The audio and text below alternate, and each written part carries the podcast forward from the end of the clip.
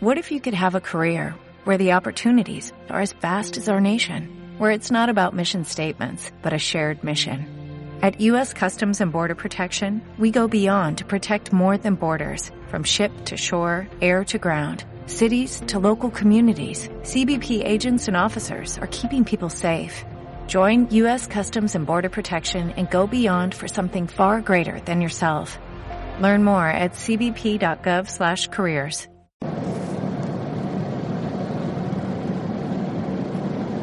9 de diciembre de 2014 y este es el primer episodio de MA19 Noticias Internacionales. Aunque me he propuesto cada día ir al grano con, con, los titulares y con comentar un poquito la noticia que las noticias que haya elegido, hoy es el primer episodio y creo que pues una pequeña explicación eh, es necesaria. Más allá de lo que comenté en el Tecnologistas del 8 de diciembre de ayer, eh, que tenéis disponible en Spreaker o en la cuenta de Twitter arroba tecnologistas-bajo. Allí expliqué, y no lo voy a volver a hacer, el todo el porqué y lo que me ha motivado a llevar a hacer este podcast. Ahora mismo son las 18.59 eh, y mientras recorro la autopista MA19 con destino a Palma, eh, mi idea es poder comentaros dos noticias.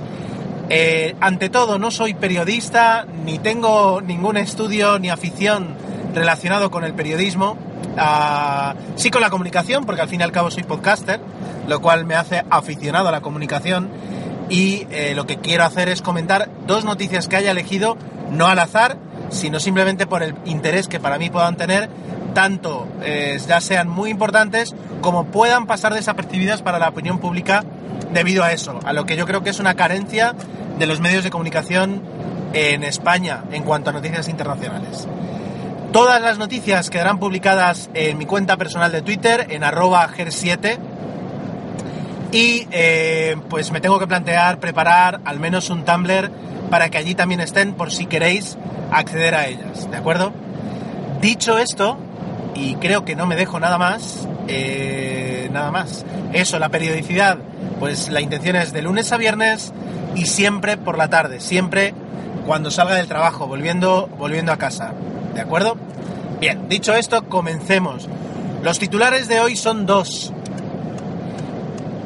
Se, eh, el gobierno de Estados Unidos, el Senado ha presentado el informe sobre las torturas realizadas eh, justo después de los ataques del 11S y durante la guerra de Irak. Uh, y el segundo titular es la, la utilización de luces LEDs y de todo un sistema preparado para mejorar y, optimizar eh, eh, la vida en la ciudad de Copenhague. Como veis, eh, tengo que mejorar un poquito la, el resumen de los titulares. La primera noticia va a ser bastante importante, supongo que esta noche se podrá escuchar en, informativos.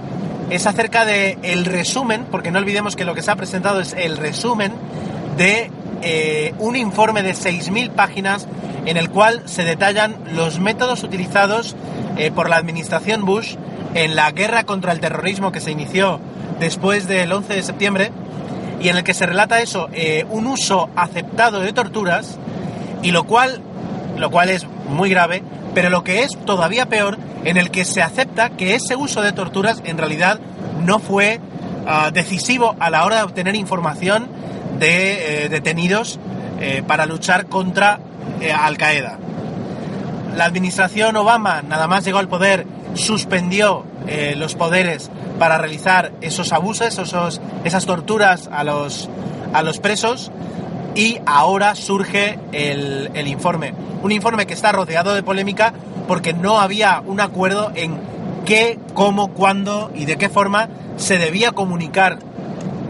Finalmente, ya digo, del informe de 6.000 páginas eh, se publica solo un resumen de 480 que ya va a crear mucha controversia hasta el punto que Estados Unidos ha puesto en alerta a todas sus instalaciones fuera del país, eh, como embajadas, consulados, bases eh, militares, porque podría provocar una ola de violencia, bueno, ola no, esporádicos eh, ataques o protestas violentas por eh, eh, la confirmación del uso de torturas.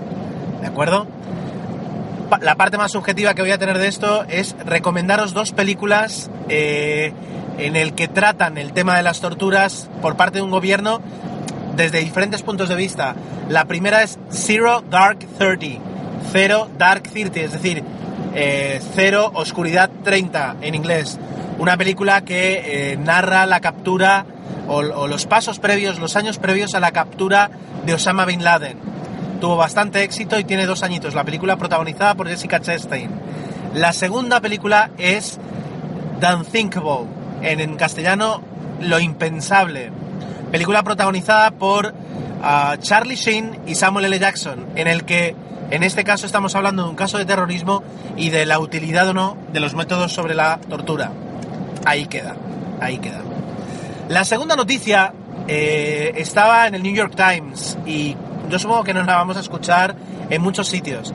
Copenhague está desarrollando todo un método de iluminación por luces LEDs, pero ya no solo iluminación de la, del pavimento o de las aceras, sino de información al usuario. Es un sistema inteligente que permite, por ejemplo, a los ciclistas conocer cuál es su carril bici, pero también conocer si hay rutas alternativas. Permite, permitirá en, el, en un futuro avisar a los servicios de limpieza si hay que limpiar un contenedor o se encuentra vacío y no es necesario detenerse. Eh, tiene, tendrá un, o sea, podrá incluso iluminar la calle, esto sí, luces de farolas, iluminar la calle en presencia de un coche y volver a bajar el nivel de luz cuando éste haya pasado.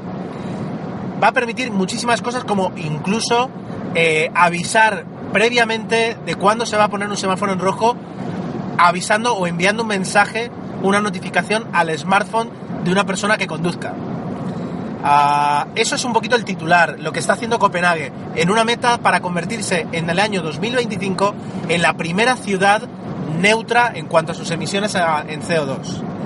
Eh, cuando lees a fondo la noticia te das cuenta de que en parte es toda una nueva generación, una nueva ola, un nuevo impulso para crear ciudades inteligentes y que dentro están empresas como Cisco, IBM o uh, Philips, desarrollando diversos sistemas que permitan a la ciudad ser más inteligente, estar conectada, mostrar información a los ciudadanos de una forma rápida y efectiva y como protagonistas, tanto por el ahorro energético como por la capacidad de ser controladas con poca electricidad y ofrecer colores, eh, repeticiones, etcétera, etcétera, están las luces LED.